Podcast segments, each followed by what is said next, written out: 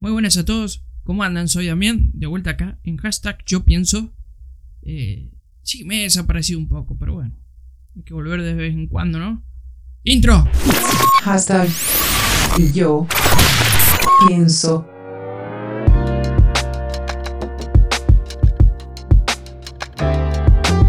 Holy Blast.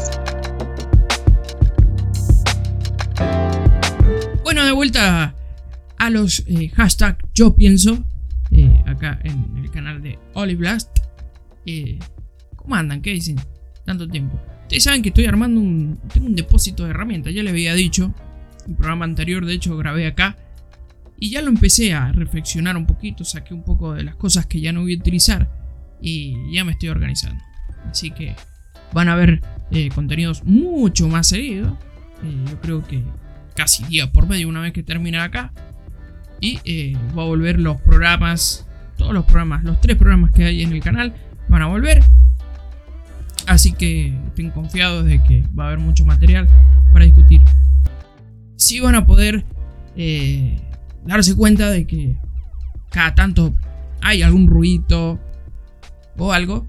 Porque eh, todavía no, no pongo las, las gomas, esos, los aislantes de sonido, etcétera, todo eso. Pero intento hacerlo. Así que no se enojen si no salen tan seguidos. Así que el trabajo está, se está haciendo. Antes de empezar, el programa de hoy se va a llamar eh, Egos Cristianos. Estaba entre ponerle ese nombre y eh, ponerle amor al prójimo o gracia. Va muy el tema agarrado de la misma, casi de la misma consecuencia, así que vamos a hablar eh, principalmente de ego cristiano. Antes de arrancar, anda a buscar en Instagram, búscame como Damián Oliblast, suscríbete y ahí subo casi todo. También en YouTube, en YouTube subo absolutamente todo. Después en Facebook, ya no sé si hay muchos eh, usuarios de, la edad que escuchan estos programas eh, en Facebook, pero también estamos en Facebook, por las dudas.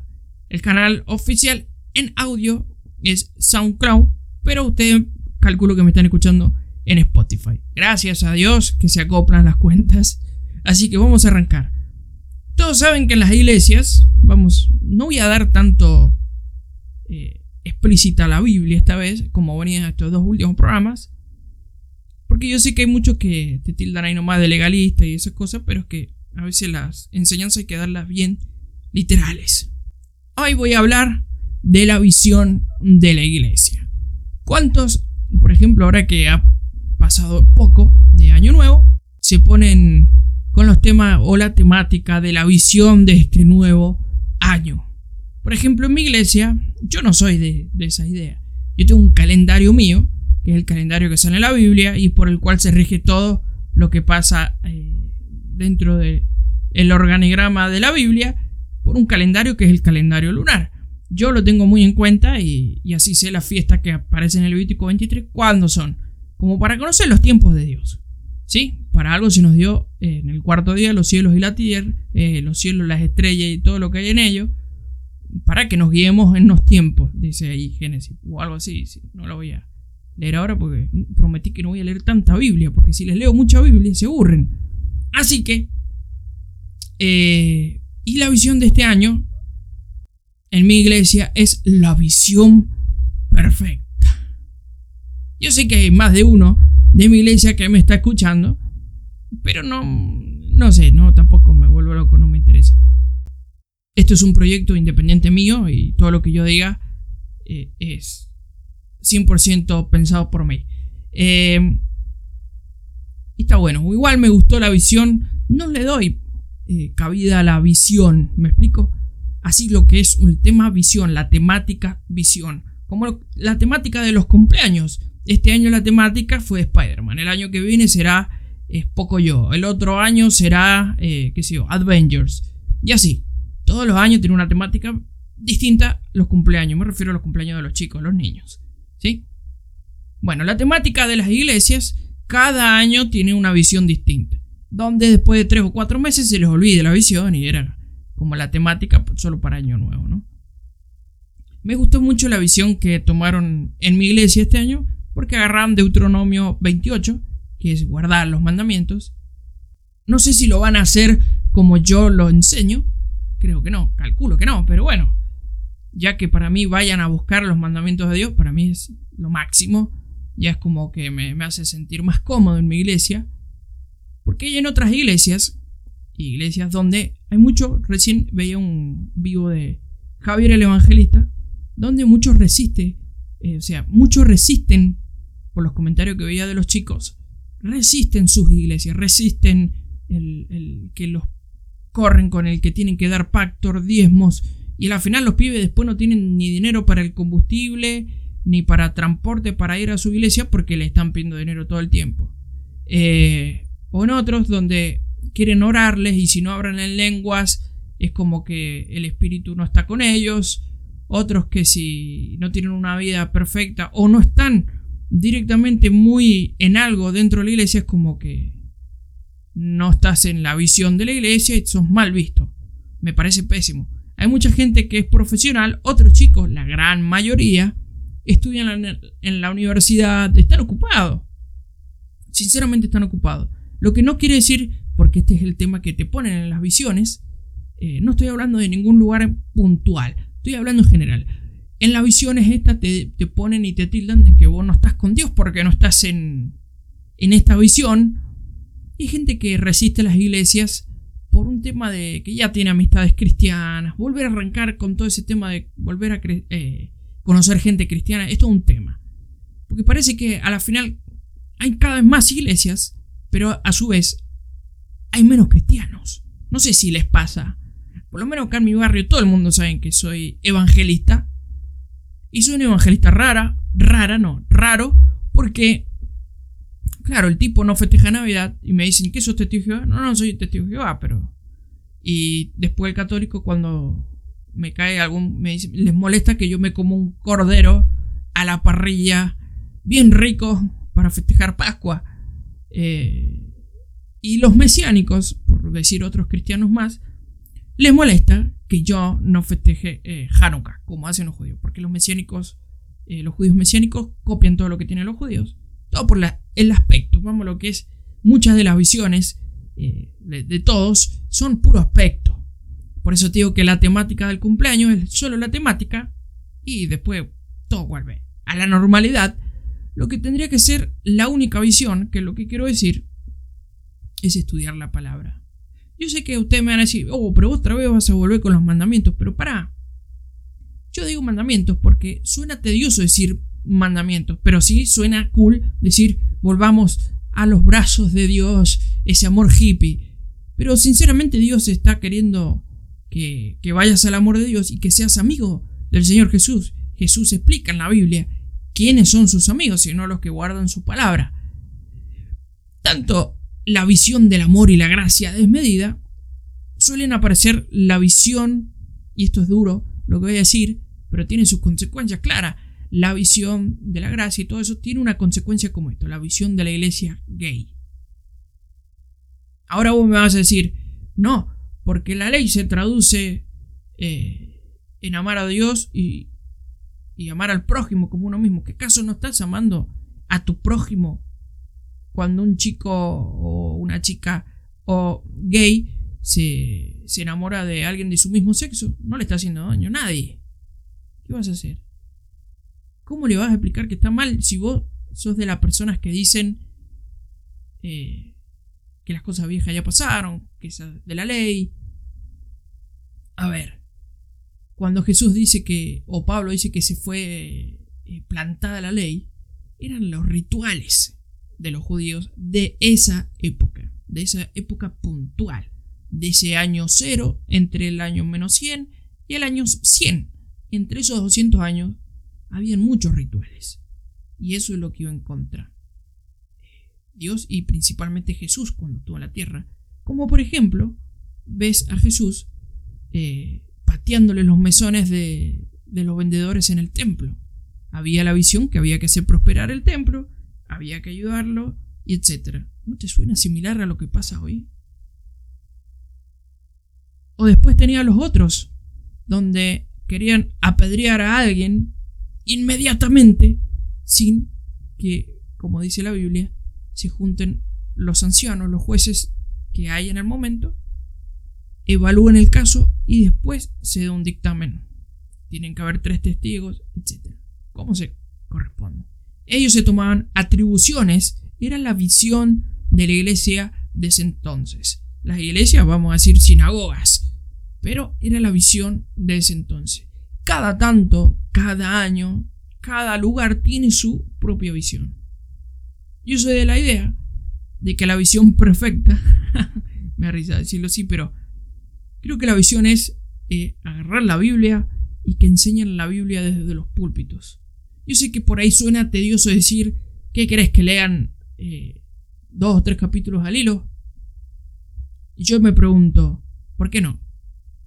A ver, así la práctica conmigo, agarra una Biblia y lee dos capítulos, pone el cronómetro y fíjate cuánto tarda.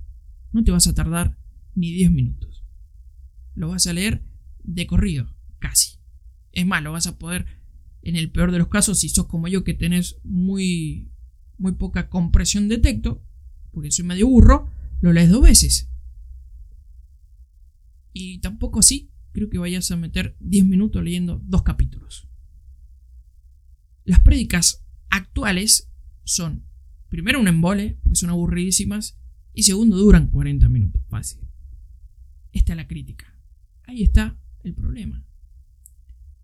Porque, ¿qué pasa? Leen dos o tres versículos y después la opinión. Así como acá estás escuchando una opinión. Yo no estoy para instruirte, porque para instruirte está la palabra de Dios. Tenés el testigos en la Biblia de lo que Jesús decía, por eso son eh, Juan, Lucas, los primeros libros son los dos testigos que tenés. Para que veas que Jesús lo que decía es verdad. Es como que está testificado que Jesús lo decía así, ¿no es cierto? Por eso vas a notar que en Mateos, en Mateo, digo, Lucas y Juan tenés casi lo mismo. Y es más, te lo voy a decir en orden, mira, como yo lo tengo en mi, en mi Biblia, en mi explicación, está Juan, Mateo, Marcos, Lucas.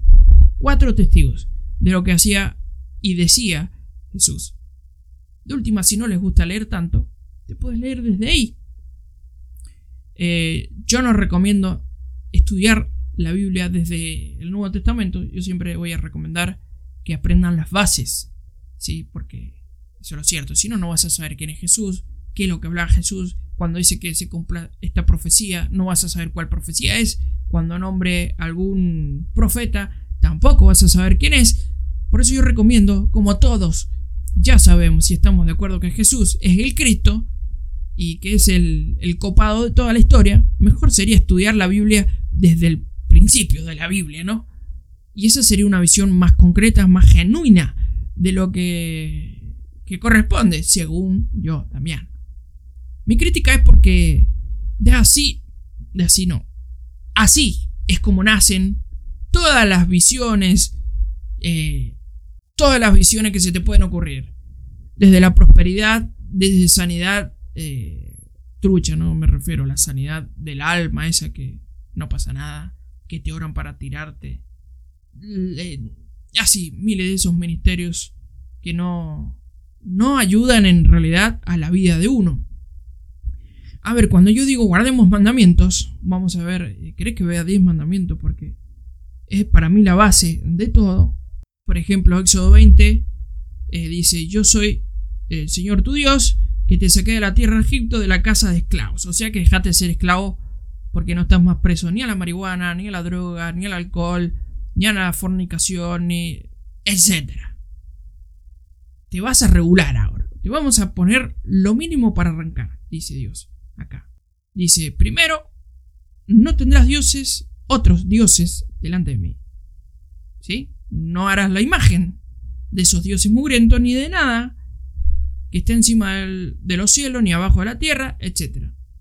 No te postrarás ante ellos ni los servirás. Porque yo soy Dios, que visita la iniquidad de los padres y los hijos hasta la tercera y cuarta generación de los que lo aborrecen. O sea, el que hace eso está muy mal. Acá aparece en la Biblia. ¿Por qué nunca leen esto? Para predicarle a la iglesia católica. Bueno, seguimos. No tomarás el nombre de Dios en vano. tonterías de Dios, no vas a hacer burla de Dios. Así como le pasó a uno que se llamaba Sansón y le pegaron un piedrazo en la cabeza y le terminaron cortando la cabeza. Después el cuarto mandamiento dice, cuarto del día de reposo, ese día trabajarás y harás toda tu labor, pero el séptimo día lo vas a encargar para Dios. O sea que vas a dedicar un día a estar con el Señor. ¿Qué quiere decir estar con el Señor? ¿Que te vas a eh, hacer como los árabes? ¿Te vas a matar? No. acá dice, seis días trabajarás. Mira el contexto de este mandamiento. Como diciendo, hace todo lo que tengas que hacer. Pero este día lo guardas para ponerte a estudiar y dedicarlo a Dios. Hay muchos que te dicen, ¿cómo puedo buscar el avivamiento? Yo creo que el avivamiento lo podemos provocar buscando a Dios. Primeramente, que es estudiando, conociéndolo, cómo es, cómo es, es Él, cómo hablaban los profetas, los casos que hay en la Biblia. Leer la Biblia, estudiar, escuchar a predicaciones de pastores que te gusten o que no te gusten, porque también hay que tomar todo y sacar lo malo, ¿no? Eso también, porque yo escucho gente que a mí no me gusta. Sinceramente, escucho podcast de gente que, que digo, Dios mío, no voy a nombrar a ninguno porque igual son de los re reconocidos, que los escucho para, para saber, ¿no? Por ahí puedo, siempre puedes sacar algo de, de cualquier lado, puedes sacar, siempre. Después dice, honra a tu padre y a tu madre, no asesinarás, no adulterarás, no robarás, no declararás testimonio falso contra tu prójimo, no codiciarás la casa de tu prójimo, no codiciarás la mujer de tu prójimo, ni tu siervo, ni criada, ni güey, o sea, quédate con tu germo, nada más. Y termina diciendo, y todo el pueblo veía los truenos y demás, ¿no? Básico. Con esto, básico puedes arrancar hay mucho más para estudiar, para aprender de la Biblia. Y cuando venga alguien y te diga, no, porque estamos en la época de la gracia, en la época del, amor de Dios y que si yo creo que en mi corazón esto es de Dios, para, para, que hay que chequear que así esto es de Dios. No siempre porque venga un pastor y predique esas cosas que son bravísimas, eh, no son de Dios, ¿sí? Porque cuando venga un chico y te diga, yo no le hago daño a nadie, solo estoy enamorado de otro hombre, solo estoy enamorado de, otra persona de mi mismo sexo. Y bueno, ¿cómo le vas a predicar? ¿Cómo vas a hacer? Si todo este tiempo estuvimos hablando de, ese amor desmedido, de ese descontrol del amor y sin regular. David escribió, cuidado con el corazón, cuídenlo, guárdenlo, pónganle mandamientos, eso es lo que dicen Salmos, pónganle mandamientos. ¿Por qué? Todos creen que yo quiero ser los legalistas ustedes. Yo lo que pasa, es que los mandamientos provocan que vos primero entendás, porque todos piensan que yo cuando digo mandamientos, ese es el fruto. No. El fruto no son los mandamientos, el fruto es lo que vas a hacer alrededor tuyo por mantener una vida con el Señor. ¿Sí? No vas a tener esa visión de, del mundo, de la iglesia moderna, vas a tener la visión que Dios mandó, la visión escrita, la visión correcta, vamos a lo que es. Eh, lo que yo quiero decir es que si vos sabes estudiar la Biblia como corresponde, vos vas a ir poniendo en un orden de prioridades los mandamientos. Es como en tu casa. Yo no me puedo cambiar, por ejemplo, este depósito donde estoy porque la prioridad es cambiarme y quedarme a grabar acá, siendo de que estaba lleno de bichos porque era un depósito, porque había herramientas que no usaba. Me, iba a tirar arriba de todo así en un escándalo, en una mugre y todo, porque el fin era poder grabar acá con la Biblia y los mandamientos pasa igual. Cuando a Jesús le pidieron resumir la ley, y el tipo ya sabía todo. El orden de toda, toda la Biblia y todos los mandamientos de Dios, el orden perfecto es amar a Dios sobre todas las cosas y amar al prójimo como uno mismo. Esa es la visión concreta en la vida. Si vos ves que alguien no pone como prioridad, me refiero a estos líderes religiosos, no ponen como prioridad eso, estamos en el horno. Ahora, si ponen la prioridad de que vos no podés ir en contra de la palabra del líder, no podés ni siquiera entrar un debate con el líder no podés hablar sobre temas puntuales de Biblia con el líder porque él ya tiene razón y bueno, si cae Maduro que es un bruto que no quiere hablar con nadie de Biblia porque pareciese que no sabe mucho, porque si no, no tendría problema, creo yo. Fíjate. Por eso cuando te digo, eh, fíjense en dónde están.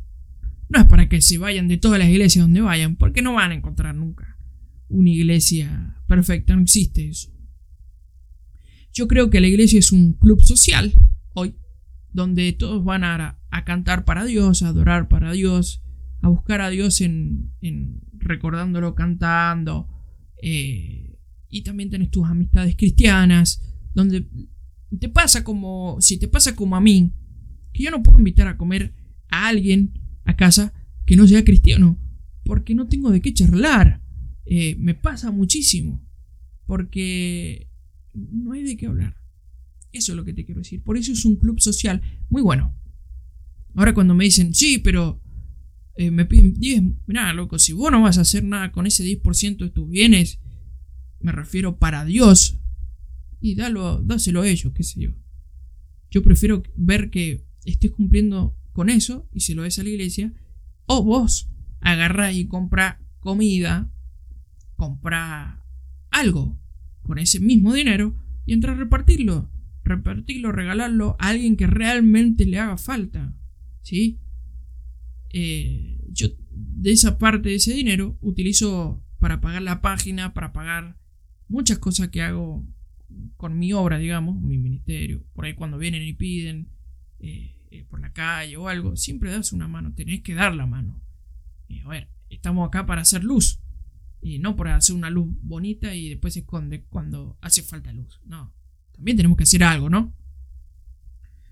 La palabra es una reacción constante. ¿El fruto son los mandamientos? No. El fruto es lo que puedes provocar. Por ejemplo, que alguien escuche de vos cuando hablas de Dios o el testimonio. También es el fruto también, el testimonio. Porque, a ver, por ahí, ¿por qué el testimonio? Yo me refiero a grandes rasgos testimonio, pero por ahí tus hijos cuando oran, eh, cuando tus amistades saben que hay cosas que no pueden hacer delante tuyo, y vos provocás que ellos tengan un control mayor cuando estás vos, porque claro, estás vos y saben que o le vas a dar un sermón o eh, le vas a decir saquen eso, o te vas a enojar o te vas a ir. Si son tus verdaderos amigos, te van a hacer aguante en eso. Y esa es la visión. Esos egos cristianos hay que sacarlos, muchachos. De esas de la visión de, de que tenemos que hacer la iglesia más grande de la localía para que todos estos pastores de acá vean que no son... Eso lo escuché, te juro que yo lo he escuchado eso. Estuve en una iglesia donde el pastor hablaba de esa manera. Y, dice, y él siempre dice, y creo que lo dice casi todos los domingos, y ahora me vienen a mí a pedir eh, ayuda. Por salí de esos lugares, ese espíritu. A ver, una cosa es ser agrandado, creído, como. Yo soy creído en el Señor y confiado es que el Señor nunca, nunca te va a desamparar siempre que hagas bien las cosas. Y cuando te vaya mal, es porque dos cosas. Te puede ir mal por una consecuencia tuya de andar haciendo chanchullos y cosas malas, o simplemente una pruebita, o te pasó algo. Por ejemplo, una enfermedad, te puedes enfermar. No necesariamente, ay, pero yo hago todo lo que decís vos de guardar los mandamientos y estoy enfermo. Y bueno, cualquiera se puede enfermar. Para eso están los médicos. ¿Me, explico? Todos vivimos en un mundo. Vamos a orar, vamos a mandar todos esos sanadores masivos, mitad Venger, mitad pastores, que se vayan a, a orar a China, pero a China, no por China, que se vayan a China a orar por esta gente con el coronavirus y que se sanen y que sanen a los médicos y que a ver qué pasa. Tan, no era que eran tan de la sanidad, ¿Por qué no van allá a trabajar? ¿Qué me van a decir que ellos no son su prójimo? Porque la mayoría no son cristianos, así que deberían ir y predicar con el ejemplo, con la acción. No van a ir. Porque no son reales. No son reales. Reales somos nosotros, normales y común y corriente, que andamos y por ahí caemos, o nos mandamos una mala palabra, o nos enojamos con alguien de más, o insultamos a alguien por un enojo eh, qué sé yo, cosas que te pueden pasar, ¿no? La cosa es darse cuenta, pedirle perdón a Dios, pedirle por segundo, esto tenés que hacerlo. Si a la persona le hiciste algo, no, ah, total Dios me perdona, no. Anda a pedirle perdón a esa persona, eh, pedirle perdón y así vas a arreglar tu asunto. Si vos sos de esos que se han mandado algo contra alguien, anda y pedile perdón. O mandarle un mensaje. Si tenés mucha vergüenza, ahora es más fácil. Che, perdoname, porque yo hice y estuve hablando muy mal de vos. De verdad, te lo juro, estuve muy hablando, estuve hablando muy mal de vos, perdoname. No perdés nada, no perdés dinero ni tiempo. Va, tiempo, un segundito por mandar un mensaje o un mensaje de voz. Arreglate no tengas ese ego cristiano tope. Total, Dios me perdona. No. Tratemos de, de, de, arreglar las cosas. Y esto que te digo de ir a ponerte cuenta con tu hermano, también es un mandamiento de, los, de esos que está escrito, de los cuales a mí me, me apuntan de legalista, pero está escrito. Si no me creen, léense de Deuteronomio, se lo van a chocar. Creo que sale fácil 70 veces. Eh, el fruto del que habla la Biblia, principalmente va a ser tu testimonio, por, o sea, la consecuencia de tu testimonio, tu familia que guarde los mandamientos, que predique, que haga, también un fruto puede ser algún amigo que venga, eh, que empiece a creer en Dios, o, no sé, son tantos los frutos, porque vos estás para hacer luz en el lugar donde estás. Y haciendo, haciendo, que esta es la palabra clave de todo, haciendo, eh, vas a cambiar mucho tu alrededor, sin darte cuenta. Por ejemplo, yo lo veo, eh, lo hablaba un señor cuando estaba la época de la peste negra, si no me equivoco, que se llamó la peste oscura, estaba en inglés el informe, y decía que los judíos que habían, y no estoy siendo judaizante, pero decían que ellos no tenían los problemas con la peste por los rituales de, que tienen los judíos de lavarse constantemente. Son mandamientos escritos que uno mucho bolilla no le da. De hecho, hay un caso en la Biblia que vienen los discípulos con Jesús y los discípulos muertos de hambre se ponen a laburar sin lavarse, eh, se ponen a comer de estar laburando todo el día predicando y andando con Jesús para todos lados y, vieron la morfa y se sentaron y se pusieron a comer sin lavarse las manos. Y vinieron los fariseos a decirle, eh, mira, tus discípulos ni siquiera se lavan las manos. Era un ritual en realidad al que se referían, para los que no saben. Un ritual que cuando se lavan las manos, no sé si conocen los templos de... En Japón, o han visto algún documental que ellos se lavan las manos tres veces de un lado, tres veces del otro. En realidad, los fariseos que habían, estuve leyendo por una nota de un judío, de qué es el ritual al que se refería. Y pues capaz que se lavaron las manos y nomás, vamos a comer, muchacho. Y eso fue lo que pasó. ¿Sí?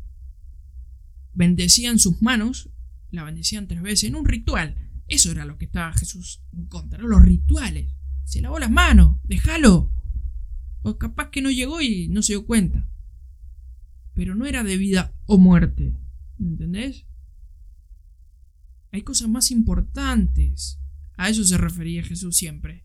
Hay cosas más importantes, como al Señor que curó, que estaba en la puerta del templo, y en un sábado lo curó, y él agarró, tomó sus cosas y se fue y lo acusaron a Jesús porque el hombre agarró, tomó sus cosas y se fue, y era como un trabajo haber tomado las cosas y haberse ido. Y Jesús le dijo oh, una respuesta muy obvia, ¿y qué acaso no era más importante sanarlo? A eso me refiero, porque todos te quieren poner en el plano del legalismo. Por ejemplo, a mí me pasa, pero yo ya estoy acostumbrado, yo lo recibo con amor, sinceramente. Cuando quieren decir que estoy equivocado, pero no me lo demuestran con la Biblia, me lo demuestran con sus teologías. Pero lo cierto es que Dios siempre está pidiendo que si quieres ser mi amigo, quieren ser mi amigo, sean y guarden los mandamientos que yo digo. Los egos cristianos de esos chantas en los púlpitos, que si no los seguís a ellos te vas a ir al infierno. Yo quiero que entendás que cuando yo digo amar al Señor sobre todas las cosas y al prójimo como uno mismo, que es escrito y dicho por la boca de Dios y por, por los dedos de Dios, y por la boca de Jesús es el inicio de la gracia también. Ya lo dije en el programa anterior. De esto nace la gracia. La gracia, yo la explico sí, porque es lo que yo entiendo. Tal vez yo estoy equivocado. Capaz que yo, capaz, capaz que yo estoy equivocado con este concepto de la gracia porque es lo que yo entiendo. Pero yo creo que la gracia es esto. El tipo se equivoca, vuelve, arranca otra vez. En el trayecto se equivoca, lo reconoce, se arrepiente y arranca otra vez. Y el tipo, a mitad, se equivocó, cayó, se sedujo, sedujo, estuvo seducido por este mundo, cayó, se dio cuenta, se arrepintió de todo corazón y arrancó otra vez. Eso para mí la gracia. Si vos podés hacer eso, entonces no señales a aquellos cuando les pasa algo. Ese ego cristiano, que también se puede traducir para los cristianos una conducta farisaica, tiene razón, tienen razón con eso. Porque ¿qué somos nosotros para señalar a los otros? Vamos lo que es. Yo mi vida está llena de faltas. Pero sí hay muchas más eh, veces que me levanté, que me recuperé y mejoré. Yo Deuteronomios 28, eh, como te decía, lo capté, lo tomé, lo adopté para mí en el año 2012. Empecé a guardar los mandamientos de Dios, pero me refiero a los mandamientos más simples. Porque todos creen que yo cuando digo mandamientos quiero referirme a cosas rituales, re judías, re hebreas, cosas que, que la iglesia normalmente cree que es ritual judío. Nah, yo soy más cristiano que... que no lo sé cómo explicarlo, pero yo lo que quiero es que te volvás a la senda y los caminos de Dios. Eso es lo que importa. Rompe el ego, arranca la vestidura y rompe la entera. No va a venir. Porque ha pasado que viene un pastor super profeta mitad Venger eh, que le profetiza al más chanta de la iglesia de que va a ser el nombre de Dios que... Y sí, por ahí sí, por ahí no. Pero ¿sabes qué? Más seguro que cualquiera en toda tu congregación pueda ser al que profetizaron eso. ¿Cómo? Guardando los mandamientos de Dios, cambiando su testimonio para bien, mejorando su vida conforme los caminos de Dios, amar a Dios sobre todas las cosas y al prójimo como uno mismo, predicando del amor de Jesús. Iba a ser tal cual como le profetizaron al peor del grupo. Porque vamos lo que es, a veces vienen los profetas y no conocen a los hermanos y le profetizan a cualquiera, sí, al que ven que está más concentrado orando o el que está a punto de ponerse a llorar, a ese lo profetizan porque parece que se entregó de verdad. Y vamos a tirarle una buena noticia para que eh, se despabile y se ah, rompan el ego cristiano ese. Miren, yo no soy muy de la idea de la predestinación. El único que sabe todo tu camino predestinado es Dios. Nosotros no. Eso estoy de acuerdo. Igual que con el tema de que si somos salvos o podemos perder la salvación. Yo creo que la palabra salvación es el final de un de toda una vida, ¿sí? Y ahí se define en el final cómo terminaste tu vida. Ahí se define la salvación. Porque claro, hoy escuchaba a, a Javier el Evangelista en un vivo donde decía, hoy escribo eh, en el libro La vida, está salvo, ¿sí? Le ponían Juan Pérez, salvo. Y mañana se mandaba uno, lo borramos. Y después lo tachaban y lo volvían a escribir. Y lo tachaban y lo volvían a escribir. No es así.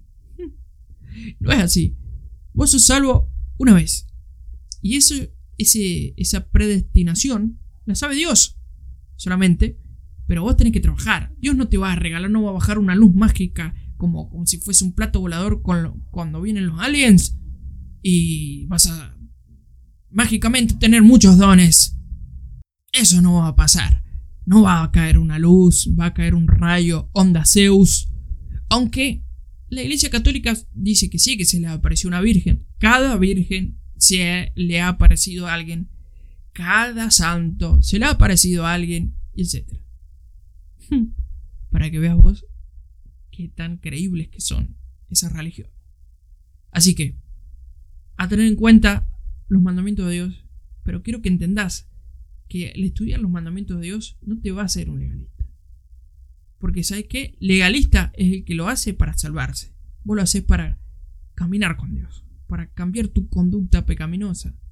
Porque, por ejemplo, hay mandamientos que son rituales, pero hay que ver lo que aparece en la Biblia, que se le da la prioridad, el orden. Jesús hablaba, no matarás. Escucharon que se les dijera, que se les dijo, no matarás. Pero yo te digo que cualquiera que habla mal de su hermano, ya lo mató en su corazón. Y bueno, es el mandamiento básico que lo lleva a un nivel espiritual mayor. ¿Ves? Es simple. Los mandamientos son los mandamientos simples. En la Biblia, ¿sabes cuántos mandamientos hay? Para aquellos que les gusta eh, discriminar a los que enseñamos de mandamientos. Muy fácil, son 613 mandamientos. No son muchos. Vos imagínate cuántas leyes tenés eh, eh, en el Código Penal. No terminas más. En el Código Civil, etc. Y en estos 613 tenés un tanto bastante de mandamientos de lo que tiene que hacer el sacerdote en el templo. Después un tanto bastante son mandamientos de lo que tienen que hacer los levitas en el templo y cómo recibir la gente. Otros mandamientos tantos también tenés para el hombre, el varón de la casa, cómo manejar, cómo administrarse. Otros para la mujer, por ejemplo, el mandamiento de los más conocidos es cuando tienen menstruación, se van del lugar donde están, del campamento. ¿Pero por qué? Y si era mandamiento era así, porque antes no habían baños como los que tenemos ahora, y no habían las toallitas y etcétera, y era todo un asco, y era un pobre esa mujer, y pobre todos los que estaban. Y ese mandamiento, por ejemplo, es un mandamiento que ya no iría, no sería actual, ¿me entendés? Pero bueno, el legalista tal vez te diría que sí, eso es vigente todavía, que etcétera, etcétera. ahí te demuestro yo que era una cosa de limpieza y era una cosa para tener en cuenta. Después, a los niños, también había mandamientos de niños, que tendrían que, tienen que aprender a estudiar de la Biblia.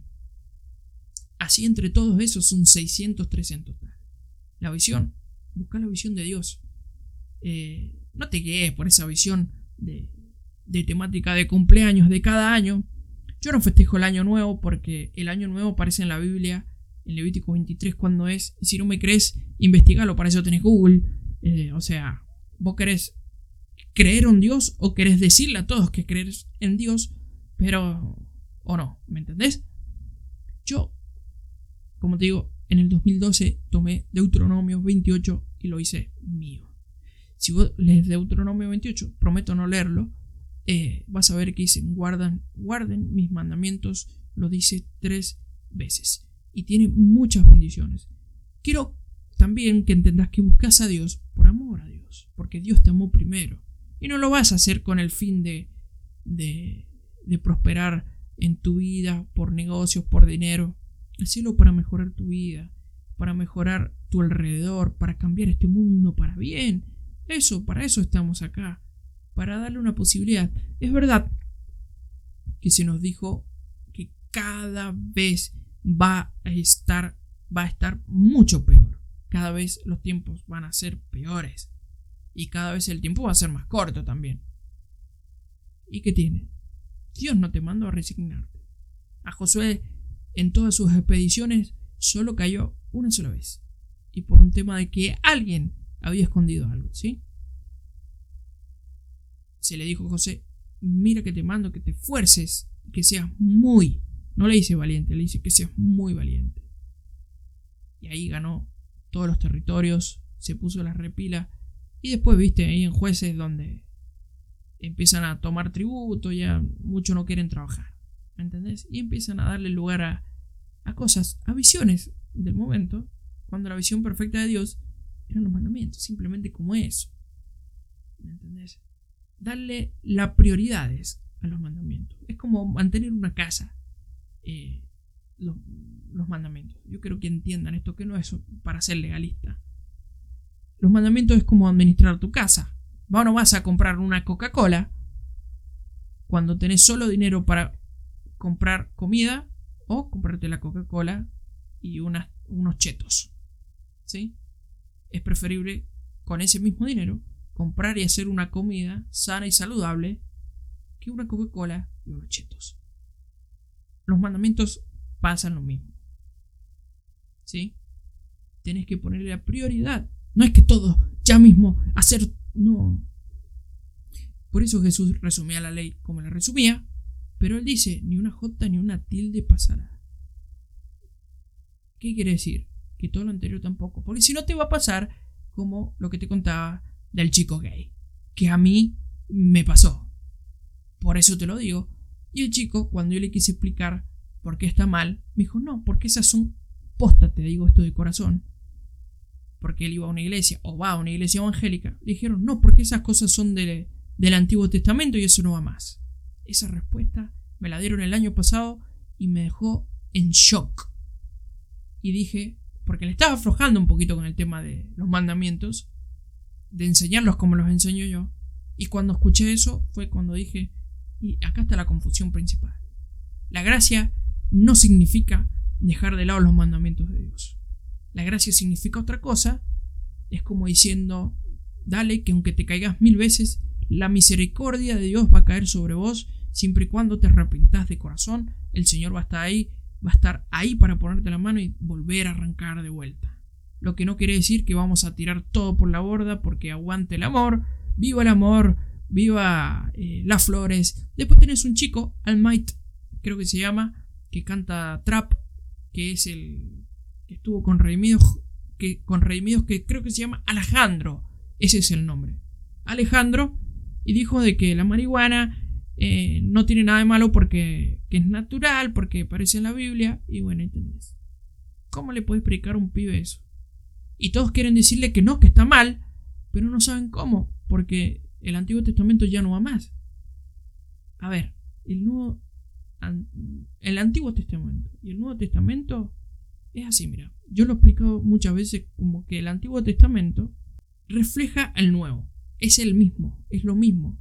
El Nuevo Testamento en ningún momento contradice al Antiguo. Mi palabra no se contradice porque Dios dice, mira, lo voy a buscar. Dios dice así en la Biblia, números 23, 19 dice, Dios no es hombre para que mienta, ni hijo de hombre para que se arrepienta. Él dijo, y no hará, habló, y no lo cumplirá. He aquí, recibí orden de bendecir, he bendecido y no puedo revocarlo. Lo saqué de contexto, pero es buena la frase de decir, Dios no se arrepiente de lo que dice. El que diga que Dios no quiso decir lo anterior, y bueno, sé yo, contradecía a Dios, a mí no me, no me digas nada. ¿Sí? Por eso no pueden ayudarle a esos chicos con enfermedad de adicciones, de drogas, de alcoholismo. No pueden, les cuesta mucho cómo hacer, lo hacen con puro amor, porque saben que se están muriendo o les tratan de explicar de que si se drogan se van a morir, pero no le explican de que Dios dice de que está mal, simplemente, y por eso. Y tienen que ir a buscar miles de respuestas cuando la respuesta más simple está en la Biblia. Cuando me refiero que son chicos de iglesia que tienen esos problemas. Los de afuera, bueno, tienen su vida, que busquen a Dios y les enseñamos. Bueno, espero les haya gustado la crítica. Espero no ser tedioso, porque últimamente me están diciendo que soy muy eh, legalista o no sé, de ese estilo. Ustedes saben que yo no soy así. Los que me conocen bien de hace años saben que no soy tan así. Sino que me han bardeado tanto que me gusta responder. Últimamente respondo, porque yo respondo con la Biblia. Eh, escuchaba un, podcast el otro día de la iglesia de Montreal. De. Ya te digo quién es. El podcast se llama La Antorcha Apagada de Montreal Church Podcast. Eh, la da Sebastián de, de esta iglesia de Montreal. El pastor Sebastián creo que se llama. Una enseñanza que estuvo muy bien, muy crítica, me encantó, se las recomiendo. Y la única diferencia que tengo con esta enseñanza es que habla, habla de la reforma, de esa cosa del año 1500. Yo no estoy de acuerdo tanto en eso, sí en las cosas buenas que tiene la reforma, ¿no? Que criticaba la iglesia católica por cosas de dinero que son obvias, Pero si él acá, Seba, hubiera hablado un poquito más de mandamientos de Dios, yo le hubiera, le hubiera eh, pagado el asado. Se lo recomiendo, La Antorcha Apagada, se llama este episodio, me gustó muchísimo, muchísimo. Eh, muy recomendado este podcast, me gustó mucho y lo voy a empezar a seguir. Eh, Montreal Podcast, se los recomiendo. Como les digo, y vieron, yo escucho de todo, así que pueden ver que a mis manos llegó este mensaje que me pareció genial. Así que bueno, les mando un beso, un abrazo. No se aparten de Dios, no se aparten de los caminos de Dios, porque esos son los que nos traen la bendición sin querer, por gracia y por misericordia de Dios. Y si te vienen muchas bendiciones, recibilas con amor, pero nunca te olvides quién te bendijo, de dónde te sacaron, nunca te olvides, sé agradecido en la ida, en la vuelta, siempre agradecido. Cuando estés llenito, agradecido y da testimonio que quién fue el que te bendijo. Dale, loco, te quiero mucho, soy Damián. Si te gustó, compartilo. Y si no, no importa, no pasa nada. Dale, te quiero mucho. Camina con Dios, que lo demás no importa nada.